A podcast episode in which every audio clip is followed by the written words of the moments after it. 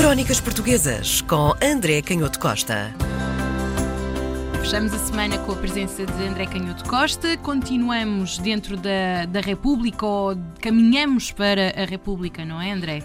É verdade. Eh, é um livro que vamos falar hoje que é, um, é, talvez uma das grandes obras-primas da literatura, hum. embora não seja das mais conhecidas, mas na minha opinião é de facto é um escritor muito conhecido, Raul Brandão é o autor deste, deste texto, mas do meu ponto de vista é uma das grandes obras-primas da literatura as Memórias do Raul Brandão, publicadas em três volumes, eh, em 1919, em 1925 e depois em 1933. E é curioso, eu começo por dizer que só o espaçamento destas memórias, que ele vinha preparando já desde uh, o início do, do, do século XX, uh, mas este espaçamento de publicação mostra bem o cuidado que o, que o Raul Brandão colocou uh, nestas memórias. E é isso que faz uh, o interesse e o enorme valor deste livro, para lá do facto de ser muito raro na história da literatura portuguesa e na cultura portuguesa, grandes escritores que publiquem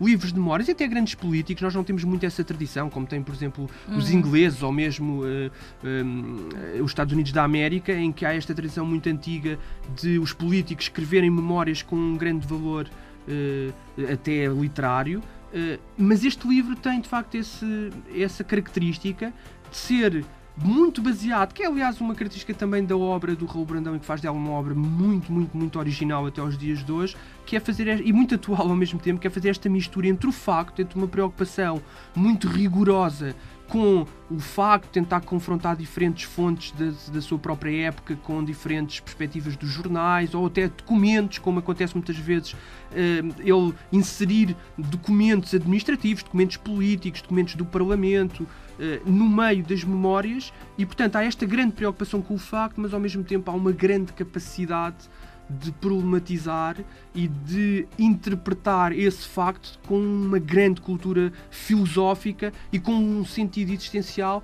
que, que eu diria que é, é, é, de facto desconcertante e eu acho que põe-se no centro dos problemas ou... sim, põe-se no centro dos problemas mas com uma capacidade de, de, de, tentativa de imparcialidade enfim, com todos os limites que isso tem e de, e de análise crítica e de confronto com as suas próprias uhum. manias, ideias, opiniões. Portanto, ele põe uh, a nu as suas próprias, os seus próprios vícios de raciocínio, os seus próprios, uh, a história dos seus próprios afetos e ao mesmo tempo isso dá-lhe uma grande grandeza do ponto de vista crítico e, e intelectual, porque se, porque se nota que há esse, há esse esforço para desconstruir as suas próprias tendências e chegar à verdade, chegar à verdade uh, com, com, com estas memórias. E isso é, é muito interessante. Eu acho que o Rui Brandão é daqueles autores que provavelmente, à medida que o tempo vai passando, vai, vai ser cada vez mais importante. É um daqueles casos que eu acho que não só o tempo não vai ter grande efeito sobre a sua obra, como, uh, ao contrário do que é normal, ele vai crescer com, com o tempo. Portanto, vai se tornar muito mais importante do que, do que aquilo que era inicialmente. Uh, o livro é, obviamente, faz essa descrição, tem uma introdução muito conhecida que até tem sido publicada, estas memórias têm sido publicadas só a introdução, porque é uma, uma, uma introdução muito comovente. Ele, ele já, era um, já era relativamente idoso, ele sai, ele foi um militar de carreira, mas esteve muito ligado aos, aos meandros políticos da época, daqueles, daquele período final crítico da monarquia e da, depois da Revolução, Revolução. Republicana e da tentativa de construir um, um regime mais democrático e republicano em Portugal, mas depois ele retira-se das grandes cidades, ele tinha tido ligação a Lisboa, tinha tido uma grande ligação ao Porto e vai para uma, uma pequena aldeia, uma casa completamente rural em Guimarães e onde redescobre o valor das coisas mais simples. Isto às vezes parece um bocadinho lamechas, mas de facto só um grande escritor consegue conferir a isso uma grande densidade, que é precisamente as coisas simples, o fogo, as pessoas que trabalhavam uh, com a água, a terra e pouco mais. Portanto, o e... afastamento da confusão também lhe deu alguma clareza. Exatamente, e é isso que ele procura explicitamente. Ele vai fazer. O Raul Brandão é talvez um dos escritores que, precisamente na linha do, do romantismo da descoberta de, de, algumas tradições, mas com um sentido crítico, faz a grande descoberta uh, daquilo que são as pessoas eh, mais anónimas, os pescadores e os camponeses, mas de uma perspectiva que não é pobre do ponto de vista político, não é paternalista, não é? É uma perspectiva que percebe a, a, pobreza, as dificuldades de vida, mas ao mesmo tempo não cai naquele discurso que muitas vezes uh, acontece hum. e que vem até aos dias de hoje, que é o paternalismo, que é a ideia de que, de que essas culturas são miseráveis porque não têm o mesmo tipo de ambições ou de desejos materiais que já são outra cultura.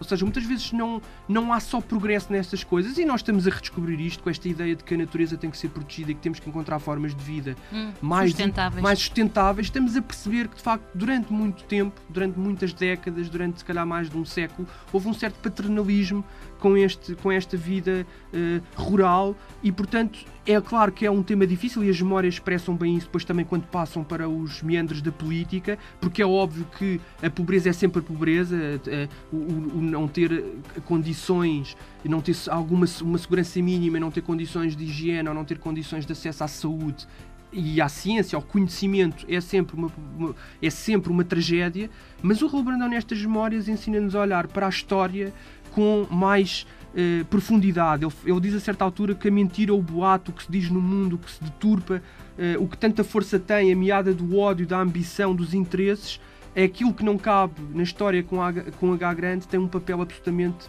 importante na história. Isto é muito atual, porque isto continua a escapar uhum. às vezes à nossa tentativa de tornar a história científica e depois muitas vezes falta-nos aquilo que é inexplicável e que nos desconcerta completamente. São estas pequenas coisas, as misérias e as grandezas dos políticos, e ele vai falar sobre tudo isso, vai falar da corrupção da monarquia com os políticos, que nomeavam os para os seus próprios familiares para cargos importantes no Estado, hum. que os criados e o, no passe real eram os primeiros que não respeitavam minimamente as regras e, portanto, roubavam, fazendo crescer as despesas do passe e, portanto, já ninguém acreditava na monarquia.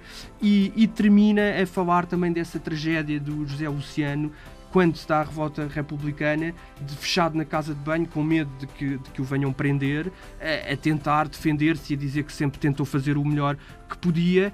Eh, e, portanto, isto é muito interessante porque é um livro, é dos poucos livros onde a história nos aparece mais perto daquilo que são hum, as pessoas, daquilo que nós constatamos e que é aquilo que muitas vezes nós não conseguimos traduzir uhum. nos grandes estudos. Crónicas Portuguesas com André Canhoto Costa.